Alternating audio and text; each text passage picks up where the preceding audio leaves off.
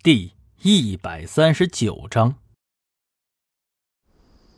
月黑风高，一个人在刨坟掘墓。打金老爷子虽然胆子不小，但是现在这个场面还是觉着有点太令人匪夷所思。他不禁怀疑，面前这个年轻人到底是不是真警察呀？一兴倒是没有理会他，而是专注的刨着土。因为棺材是刚下葬不久的，浮土很松，很快一兴的铲子就碰到了硬物。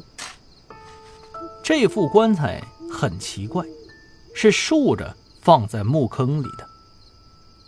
一兴看了看，又转身从背包里头拿出了一个铁榔头。小伙子，我的天哪！你你你你你你你你！老大爷被吓得魂不附体呀！只见一星嘴角微翘，蹲下身子，举起榔头，狠狠地敲了下去。在安静的墓地里，就响起了板子破碎的声音。老大爷彻底崩溃了。哎呦我去！年轻人，你这样，这这这这这真的是……在老大爷颤颤巍巍的目光之下。一星把棺材的“寿”字愣是给敲掉了，在这儿开了一个大洞。随后，他又从包里头翻出来了一把小刀，然后伸手进去掏。很快，一星的手就缩了回来，随之上来的还有一团黑乎乎的东西。一星一边把它放进证物袋，一边对着老大爷说道：“那个大爷。”今天的事儿可不能和任何人提起来。啊，小伙子，哎，我的，我这把老骨头折折腾不起了。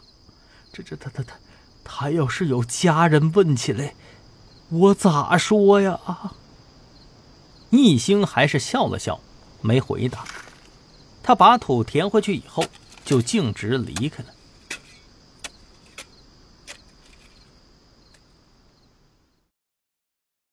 第二天一早，李明耀从医院回来了，王芳依旧还在昏迷之中。他之所以回来，是因为汪旭东来换班了，还顺便把艺兴昨天晚上半夜拿来的一袋东西交给了他。李明耀一回来，就被郝和平叫去了办公室。几位，今天早上。滨海公墓的管理处给我打了电话，说昨天晚上有一位便衣警察去他们那里上演了一出《盗墓笔记》呀。你们几位堂堂的大队长怎么看呢？贾队长，昨天晚上你的人去哪儿了？啊，呃，郝局长，您是知道的啊。我的人都去火车站蹲点反扒了呀。郝和平不置可否，而是看向了尹队长。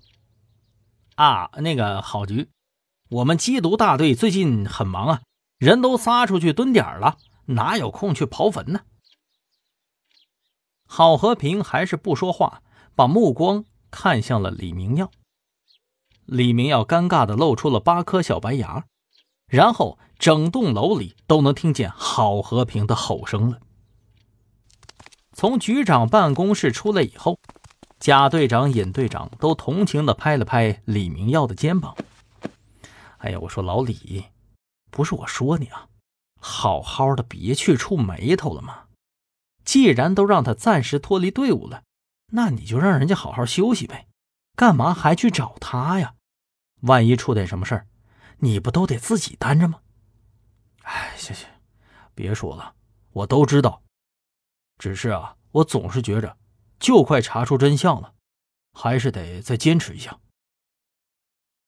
看见李明耀执着的样子，两个人都只能叹气。李明耀回到了特案组办公室，发现易兴坐在自己的位子上。他走过去敲了敲桌子：“哎哎哎！”怎么着，这么明目张胆的要篡位啊？李队，哪有？我正在查阅资料呢。哦，对了，东西送过去了吗？哦，没有。昨天晚上丁文路休息，所以今天打算送过去。他刚才回来就被郝老大叫去开会了嘛。呃，我等下去送吧。算了，李队，我自己送过去吧。